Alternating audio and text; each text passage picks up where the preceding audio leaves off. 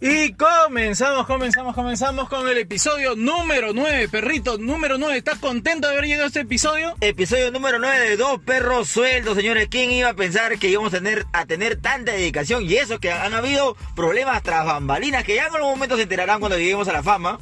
Más problemas técnicos que los problemas que tiene el Estado con nosotros. Por eso empezamos. Yo soy Luis Parra y me puedes seguir en Instagram como Luis Parra86 o en Facebook como Luis Felipe Parranchilure. Mi nombre es Roger López, me puedes seguir en Instagram, Facebook o YouTube como desde otro perfil. Nada más, señores.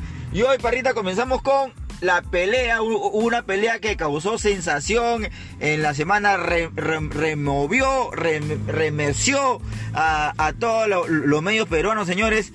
Se pelearon no dos políticos, no, no, no se pelearon dos presidentes, señores, no, no se pelearon dos futbolistas, no, señores, se pelearon dos chicos reality, parrita, dos chicos reality. Para la gente que no sabe en el extranjero, porque muchos nos escuchan en el extranjero, Ecuador, España y Alemania, ahora tenemos, ahora tenemos nuevos escuchas, entonces para esa gente, podcast oyentes, ¿cómo se diría?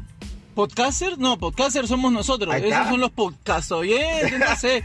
nuestros oyentes, nuestros seguidores en el podcast, que también tenemos 17 seguidores ya. Totalmente asidos a nuestro, a nuestro podcast. ¿Qué, ¿Qué les estamos dando a esta gente? ¿Qué valores les estamos vendiendo? Ninguno, pero sí les estamos diciendo de que esos dos realities son personajes de la tele, son personajes que, chicos reality. que nacieron, que nacieron en la tele, eh, algunos en Canal 4, que es un canal América Televisión, y otros en ATV, en, en programas que se llaman Combate y EEG, porque se redujo de esto es guerra. Pero EEG es huevo o no? EGG. Es, es, huevo. Parece que sí, ¿no? Parece que diría huevo. Les dan puro huevo a esta gente. y este tipo de personajes pues se dedican, se dedican, se dedican a sacar tornillitos ah. y para eso tienen que estar bien mamados, bien ah. agarrados. Se dedican a acomodar vasitos en forma de torre y para eso tienen que ir al gimnasio, no tienen que ir al colegio. también a tirarse tortazos en la cara, por favor. Claro. Una labor muy eh, imprescindible acá en el Perú, pues, ¿no? hacen como un cantigana, como algo antiguo, ¿no? Pero tienen que estar bien agarrados, ¿no? Para vender, para vender físico, cosas que nosotros no tenemos. Pero ¿qué pasó, Parrita? ¿Qué pasó? ¿Tú sabes algo de, la pelea que hubo entre estos dos chicos realities? Bueno, hay dos voceros, hay dos voceros, dos personajes muy importantes que no son ellos, sino las personas que vieron eso. Y es un heladero, un heladero porque sí, ahora la, la gente de la tele escoge mejor ahora sus periodistas, ¿no? Ahora buscan heladeros, carameleros, señores que limpian los carros para que den la información de lo que sucedió en el momento. Y resulta que Coto, una persona que es del extranjero, y algo de Eric Sabatero, no sé cómo se llaman, se estaban peleando en la puerta de un canal. No sé por qué, no sabemos por qué, porque... No nos interesa por qué tampoco. Pero sí nos interesa lo que dice el heladero, porque el heladero llegó a la televisión a decir, miren señores, yo yo estaba llamando Jet, Sublime un Sol, Sanguchito, Sanguchito, y entonces veo la pelea y dejó, dejó su triciclo por ver qué estaba pasando. Y resulta de que él dice quién se inició la pelea, mientras que hay el Abacarros también dice que no fue así como lo cuenta el heladero. Ahora va a haber una pelea entre el Abacarros y el heladero, perro. ¿Qué Pero hay un tercer testigo que es el señor que parqueaba autos. El señor también dejó de parquear sus autos y fue a observar la pelea también y fue uno de los señores que también invitaron a la televisión. El Departamento de Investigación Periodística en Perú se ha tomado la molestia de invitarlo para que él dé su relato sobre lo ocurrido ese día. ¿Se da cuenta los niveles superiores que tenemos en el Perú con nuestros periodistas que se dedican a eso? O sea, tantas cosas por investigar, pero estaban investigando cómo ocurrió una pelea, señor. Sí, lamentablemente acá les importan más las peleas. Pero el heladero decía, no, fue el moreno, pero yo veo en el video y no hay ninguno de los dos es moreno, o sea, el heladero es blanco, no era blanco, era más marrón que yo. O sea, ¿cómo puede decir? Es un problema de daltonismo, ¿crees, perrito? Creo que sí. Yo creo que es como un perrito que ve en escala de grises ese señor. y lo No. moreno. y no identificaba qué color de piel tenía, porque de repente como nos tratan como morenos, ya a los ojos de las personas ya todos son morenos, pero no, es un, pero es un, es un, es una vista eh, contra el racismo, lo que podría haber. ahí. Sí, es contrarracial. Y Contra- por eso de que el señor llegó a la conclusión de que el otro era moreno, pero el lavacarros y el parqueador dijeron no, no era moreno, era un marrón claro. Marrón claro. ¿no? O sea, llegaron a ser más específicos y eso es lo que es importante, que el periodismo está siendo lo más imparcial y está llegando a la tonalidad de color exacta y específica de la persona. Porque acá en el Perú nadie es racista. Nadie es racista, por favor, nadie es racista, nadie es racista. La otra vez yo fui al Arcomar y apenas me vieron en el Arcomar me dijeron, bajando a la derecha hasta el baño, joven. Y otra cosa que le quería decir es que el señor, el parqueador, está muy emocionado, salió en televisión muy emocionado, porque él soñó con haber, con algún día llegar a la televisión, señores. Nunca pensó que, pensó estudiar actuación, no, lo, no pudo, empezó a est- estudiar eh, algún tipo de teatro, no pudo, clown no pudo, y nunca pensó que iba a llegar a la televisión siendo parqueador de carros, ¿no? O sea, los sueños sí se cumplen, barrita. Vale la pena soñar. Así como se le, así como se le cumplió a nuestro compañero Bomber. Bomber, ay, porque primero Bomber, Bomber, Bomber, lo pueden buscar como Bomber, arroba 161 en Instagram, cumplió su sueño de abrir el show de Jorge Luna. Jorge Luna es un estandapero peruano y eh, Jorge Bomber le mandó un mensaje, un mensaje que pensamos que nunca le iba a leer, porque pensamos que, que Jorgito Luna no pierde el tiempo leyendo esa hueva, pero lo hizo y lo invitó a abrir su show, pues, ¿no? Así que estamos cumpliendo sueños. Muy pronto el podcast también se llamará Cumpliendo Sueños. Ahora, perro, los requisitos para ser policía. ¿Tú alguna vez has querido ser policía? ¿Algún, ¿En algún momento dijiste, no, yo quiero ser parte del grupo Terna? O, o de repente, no sé, lo- los de antidrogas, El Escuadrón Verde, el Escuadrón Verde antidrogas. Águilas Negras. Águilas Negras. ¿Algo? ¿En algún momento dijiste, quiero ser tombo? Yo en un momento sí quise ser policía, parrita, sí, este, soy de barrio y también en el barrio uno lo máximo que puede aspirar es a ser policía, o sea, no podemos aspirar a nada más, o sea, es la educación que hemos- hemos tenido, ¿no?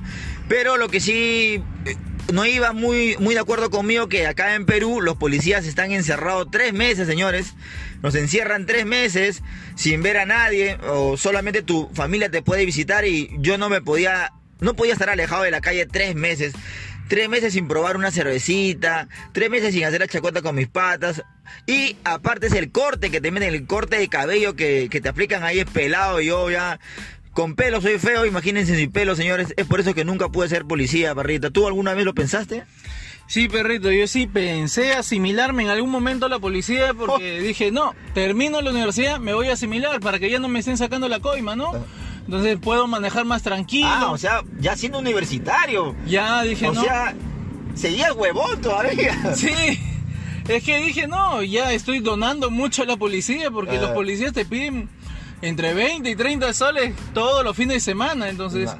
Sí, se gana, ¿no? 20, Se 30 gana. soles, 5 carros, 5 por 3, 15, son 150 soles, perrito, que Imagínate. puedes hacer. Imagínate. Solamente pidiéndole los papeles a la gente, bloqueándolos porque tienen las lunas oscuras, o diciéndole de que su luz está malograda. Claro. Y uno de los requisitos que ha lanzado la eh, Policía Nacional de Perú para ser policía, para postular, es estar soltero y no tener hijos, perrita. Imposible, ¿no? Porque acá todo el mundo tiene hijos. Ese es el- Para comenzar en los conos, uno ya sale del colegio ya teniendo hijos. Claro, uno ya del colegio de acá en el cono sale ya con familia, ya señores. No, no sé cómo podríamos evitar no tener hijos. Y pero, eh, ¿qué te parece a ti, Parrita? ¿Qué, qué solución le darías a alguien que quiere postular a la policía, pero ya tiene un hijo? No sé, ya, ya se viene su chivolo, ya, ya se viene su domingo 7, su Brian. Que no lo firme, ¿no? Que no lo firme hasta que se haga policía, ¿no? Claro, o sea, tú, por, por ejemplo, si quieres huir de la responsabilidad, ahora puedes huir de manera más responsable, diciéndole a tu pareja, a mi amor, ¿sabes qué? Yo, yo quisiera firmarte a tu Brian, ¿no? Pero voy a ser policía, así que no puedo firmarlo porque si lo firmo no voy a poder entrar a la policía y no voy a poder lograr mi sueño de toda la vida, ¿no? Y no voy a poder sostener esta familia, ¿no? Porque Claro. si no vas a tener que ser una madre luchona. Claro, entonces... Y yo creo que tú no quieres eso. Claro. Por eso, por ahora, que mantengas solamente tu apellido. Claro. Y otra cosa también que te piden es estar soltero. Por ejemplo, tu amigo o amiga también en este caso, si te quieren casar, si tu enamorado se quiere casar contigo o tu enamorada se quiere casar contigo, es una buena excusa para escapar de esa responsabilidad y decirle, ¿sabes qué? No me puedo casar todavía porque quiero ser policía. Una vez que sea policía, lo, lo logramos, ¿no? Así, así nunca sea policía, simplemente con eso te puedes librar, compadre. Y de repente por ahí tu pareja dice, no, pero es que yo soy cristiana y nos tenemos que casar, mira que si no, no puede seguir la relación. Lo siento, soy, yo quiero ser policía. Claro. Es la mejor excusa que ahora tú puedes obtener, perrito. Pero no solamente eso, perro, te piden. Te piden haber logrado satisfactoriamente, haber terminado la secundaria, o sea, con satisfacción. Ahora, primero, ¿tú estabas satisfecho de haber terminado la secundaria? ¿A qué edad terminaste la secundaria? Yo nunca he estado satisfecho con, mi- con la educación que he tenido, señores. Yo terminé mi secundaria recién a los 21 años. Repetí tres años de colegio. Repetí primero de secundaria, segundo de secundaria, quinto de secundaria. Y terminé un colegio no escolarizado, señores. Esa es mi lamentable eh, educación que he tenido. Y no estoy satisfecho. O sea, no creo que haya alguien que ha estado satisfecho. ¿Tú, perrita? Yo no estoy satisfecho tampoco con el colegio porque, para comenzar, estudié en un colegio solo de hombres. solo de hombres. Perrita. Y en ese colegio, más era que los profesores hueveaban de lo que yo aprendía, ¿no? O sea, no estoy satisfecho. Tuve que ir a una pre para poder ingresar a una universidad. O sea, tuve que invertir más dinero del que ya había invertido mis padres.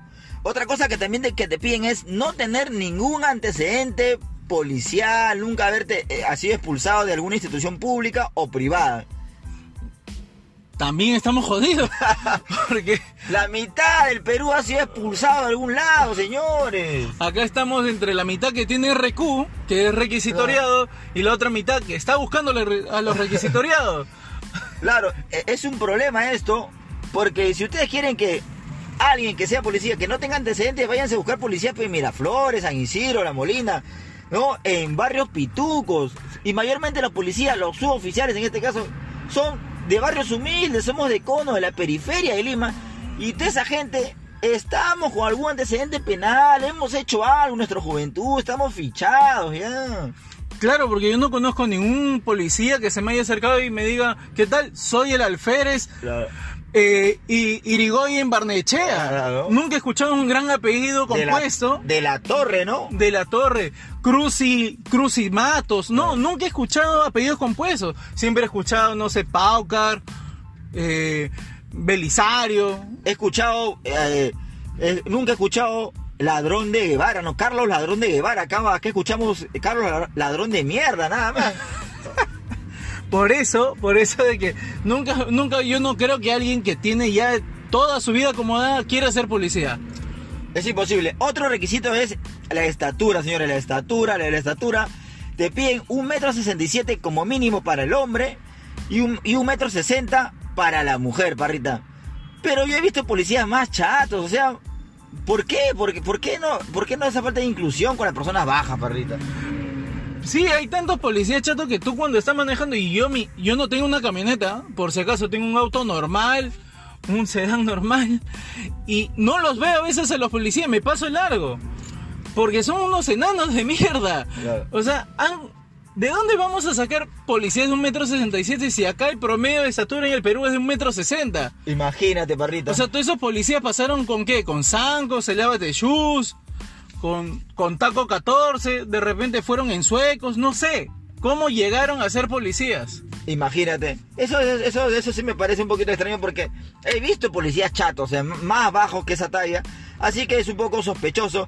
Otra cosa que es, otro requisito, tener edad de 18 a 24 años. O sea, nos quieren agarrar en nuestra edad más, más vulnerable, parrita. Claro, en la edad en la que tú no tienes toma de decisiones, porque la verdad, o sea, ¿quién toma sus decisiones a esa edad? Por lo general, hasta cuando vas a la universidad, tú vas porque tus padres te dicen tienes que estudiar tal cosa, porque tú no tienes todavía la toma de decisión. Después estás dejando la universidad y te vuelves comediante, como yo. Ah, su parrita, pero así es, no, creo que sea una buena edad para, para pensarlo, ¿no? Una entre los 18 y 24 años es donde más errores comete un, un ser humano, no estamos saliendo de nuestra juventud, estamos conociendo todavía la vida adultez, la estamos malogrando todavía y no creo que sea un requisito indispensable.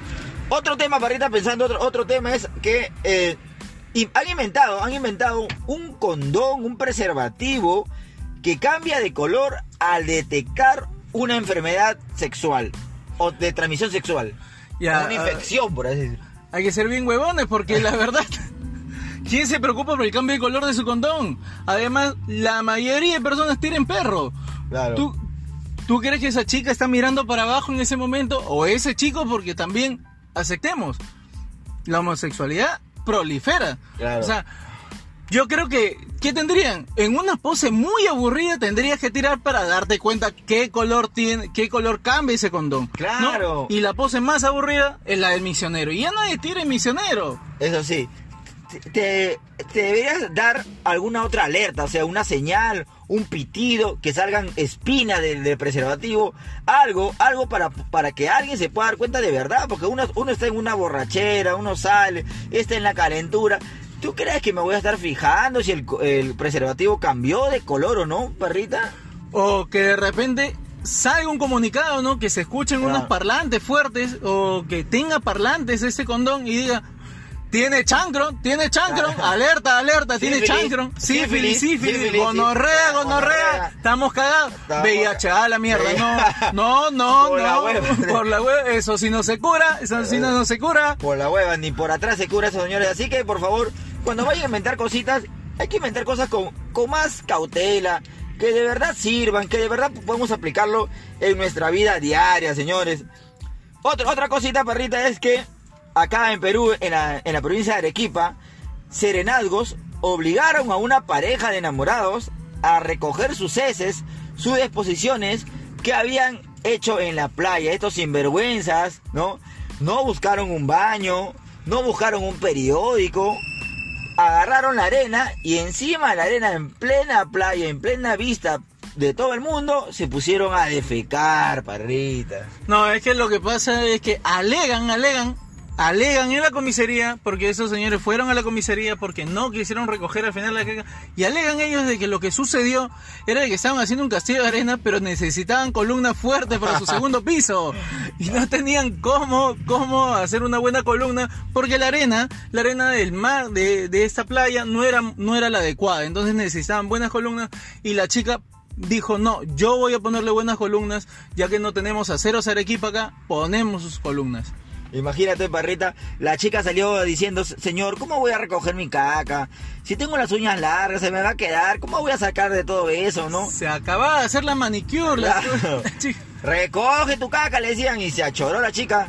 A la final pudo recoger un poco y después ya eh, tuvo que pasar un- unos trámites legales. Pero por favor, si van a ir a la playa, busquen, un- busquen un bañito, algo, no sé. Para que puedan hacer sus deposiciones, porque en la playa se ve mal cuántos niños pueden haber pisado, pueden haber caído de cara encima de eso, encima de tus frijoles con maní. Y eso no es lo adecuado. Si vas a ir a la playa, respeta la playa y sobre todo respeta el lugar donde cagas, por favor. Así es.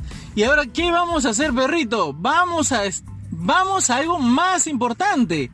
Un haitiano dijo que llegó, llegó al Perú por error. Por error. Imagínense, señores. Eh, eh, estar en Perú ya es un error, pero llegar a Perú es un triple error, creo, perrita. Y todavía de Haití no, no es que, oye, no, yo vengo acá de Ecuador y eh, me equivoqué en el vuelo. No, el hombre venía de Haití y dice que realmente él iba a Alemania. O sea, ¿dónde estuvo el problema de comunicación? Eh, en el país de escala, cuando él compró los boletos, no sabemos porque nadie le entiende para comenzar, nadie le entiende. Nadie- acá en Perú nadie habla haitiano. Nadie, nadie aquí en el Perú ha estudiado traducción de haitiano. Claro. O no sé si será haitiano, o haitiano es una, una- un idioma, algo. Me imagino, ¿no? ¿De qué idioma hablan en Haití? Tendríamos que googlearlo. Así que nuestros escuchas de podcast, díganos qué idioma hablan en Haití. Pero este huevón no entendió cuando, cuando subió al avión. Porque tú cuando subes un carro, por ejemplo una combi, tú escuchas que el cobrador te dice, eh, todo Fose, la Marina Fose como universitaria, no sé, caquetá. Ah, ya, yo voy a tal lugar, sí dijo que ahí yo voy y yo me subo. Pero en un avión es más cagado porque tú te subes, ya cuando el avión despega, recién el piloto dice, bienvenidos al vuelo tal 725 con destino a Perú. Imagínate, perrita. Pero, o sea, yo creo que, Floro, ¿cómo te vas a confundir Alemania con Perú? O sea, O sea, sí, sí, sí, yo sé que somos hermanos alemanes, nos parecemos a los alemanes, ¿no? Pero no seas malo, que, pero es una confusión muy grande, muy grande que yo no creo, yo creo que el pata ha venido a Perú, ha, ha, sido, ha salido de su tierra y ha buscado una mejor, un mejor lugar para vivir y ha llegado a Perú por sus propios medios y por qué él ha querido llegar a Perú. Porque imagínate, ¿qué iba a hacer en Alemania? O sea, yo creo que, yo creo que ha llegado acá más bien, perrito, a Perú para recoger la merca que tiene que llevar a Alemania. y se hace el huevón. Ah, eso es, que, hemos sido un nexo, eso sí lo acepto. Eso sí lo acepto. Sí, porque extrañamente, siempre que tú ves aeropuertos en Nagio, siempre ves que sale Perú y Perú es uno de los países donde más droga sale porque acá la droga no entra, señores. Acá la droga sale porque entra entre Europa, entra Asia, entre Estados Unidos, pero acá de acá sale. Gracias a nosotros somos proveedores de muchos de ustedes. El Perú es un, es un país que se siente orgulloso de ser proveedor de algo que tú necesitas que ingrese por tus fosas nasales y llega a tu cerebro. Y así, Parrita, como estamos llegando a los 21 minutos ya, teníamos que tocarle un tema un poco sensible, un poco sensible, que, sucede ahorita en la justicia peruana, señores. La justicia peruana está por los suelos. La justicia peruana está del lado de, los delincuentes, del lado de los mafiosos, del lado de los corruptos. Y hubo un escándalo hace poco, señores, hubo un escándalo. Un albañil fue encarcelado y va a pagar eh, reparación civil, señores, 50 mil soles de reparación civil por no haberse dejado robar y por no haberse dejado matar, imagínate, parra. Claro, o sea, lo que, lo que pasa es que dos personajes, dos, dos, rateros dijeron, oye, mira ese albañil, se ve indefenso, vamos a robarle. Fueron, lo saltaron, el albañil no se dejó robar, en defensa propia, terminó matando a uno de los rateros. Y el otro ratero que sobrevivió dijo, yo no pensé que eso era tan tan difícil y tan complicado. Yo no pensé que podría haber perdido mi vida como la, que como la perdió mi compañero. La verdad, yo sí soy culpable. Intenté robarle, intenté robarle, le robé, pero él me quitó lo que yo le robé. Entonces yo no le robé nada. Soy inocente de todo esto. Claro, eh, el, el ladrón estaba espantado espantado y estaba denunciando la violencia en la que vive, se vive acá en el Perú, que los tiempos ya no son como antes, donde un ladrón iba te amenazaba y te robaba, porque ahora la gente se defiende, señores. ¿Y qué pasa cuando un peruano se defiende de un ladrón? ¿Qué pasa cuando alguien quiere defender por sus cosas por lo que ha trabajado? Mata al ladrón, vamos a la comisaría, termina la víctima encerrado y termina el ladrón en la calle, señores. El ladrón estaba en la calle. El señor ahora va a tener que pagar 50 mil soles, parrita. 50 mil soles, 50 mil soles como nosotros siempre traducimos aquí. 50 mil soles son por lo menos 3 años de trabajo de una persona normal. O sea, ese albañil va a tener que trabajar 3 años de gratis. ¿De qué va a vivir su familia? O sea, pagarle reparación civil a los deudores. ¿Y quién sabe? ¿Y quién sabe quién sabe que el otro ladrón que sobrevivió también lo denuncie. Claro, no, en cualquier momento dice que lo va a denunciar por maltrato, porque ellos le, estaban robando, dice. Pero el señor por las puras no se dejó robar y los empezó a atacar. O sea, ¿cómo es posible que una víctima ataque a un ladrón? O sea, ¿en qué país vivimos? Decía el ladrón. ¿Por qué simplemente, por qué no hay más seguridad en las calles? Lo han podido matar al ladrón, señores. Han podido quitarle la vida al ladrón. Y el ladrón está espantado. El ladrón ya no quiere salir ni de su casa. Ahora resulta que ese ladrón está pidiendo protección y seguridad para su vida porque teme que le roben en la calle. Claro. él, él, él decía que ser ladrón era más sencillo, señores. Ya, él simplemente es un ladrón, él no es un asesino. Él dice, no sabe por qué se amargó tanto el señor y le, los quiso matar. Él, él, él no entiende porque él simplemente le iban a robar. Y lo peor es que el señor salió perjudicado porque el señor tiene que pagar 50 mil soles. O sea, a la víctima más barato le salía que se deje de robar o que se deje matar. Si se hubiese dejado matar, le hubiera salido más barato y sin mucho y sin, y sin menos y sin muchos problemas por así bueno esto es culpa también culpa culpa también del del programa de, de policías que hay, porque el ladrón dijo que primero quiso ser policía, pero, pero como no estaba dentro de la estatura, que habían solicitado un 1.67, él mide 1.65, entonces él quería ser policía primero y tuvo que dedicarse a robo por segunda opción. Claro, porque inicialmente hay tantas trabas para ser policía que ya pues no les queda otra cosa que volverse ladrones. No sé si tienes que acotar algo más sobre este tema, parrita. Bueno, perrito, yo ya no quiero hablar más de esto porque la verdad eh, estamos en la calle y tengo miedo de que nos robe y después Terminar nos el- venguemos y terminemos pagándole a las personas que nos roben. Así que si ahorita nos roban, yo me voy a dejar robar porque ni cagando quiero pagar 50 mil soles de reparación civil.